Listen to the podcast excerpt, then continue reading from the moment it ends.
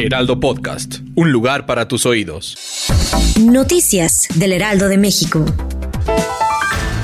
John Kerry, enviado especial para el clima de Estados Unidos, transmitió en español el mensaje que llevaba de Joe Biden para el presidente de México, Andrés Manuel López Obrador. Estados Unidos y México para siempre. Kerry asistió por invitación del presidente López Obrador a la ceremonia del 207 aniversario del natalicio de Benito Juárez. Su encuentro es en medio de las tensiones provocadas por las declaraciones de republicanos en Estados Unidos que piden el envío de tropas al cuestionar la estrategia de seguridad del gobierno de México.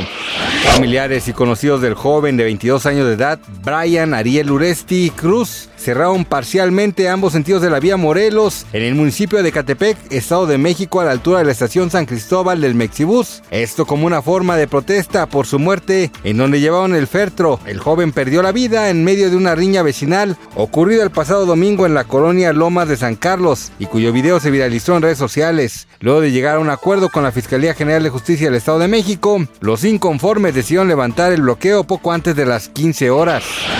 Un sismo con magnitud 5.6 grados sacudió el centro sur de Chile. Hasta el momento no se han reportado daños materiales o víctimas por la actividad sísmica. El Centro Sismológico Nacional de la Universidad de Chile informó que el epicentro tuvo lugar en Melipilla, en la región metropolitana. El temblor se sintió desde Melipilla, en la región metropolitana de Santiago, hasta Viña del Mar, en la región de Valparaíso, a las 2.38 pm hora local, es decir, a las 11.38 am en la Ciudad de México.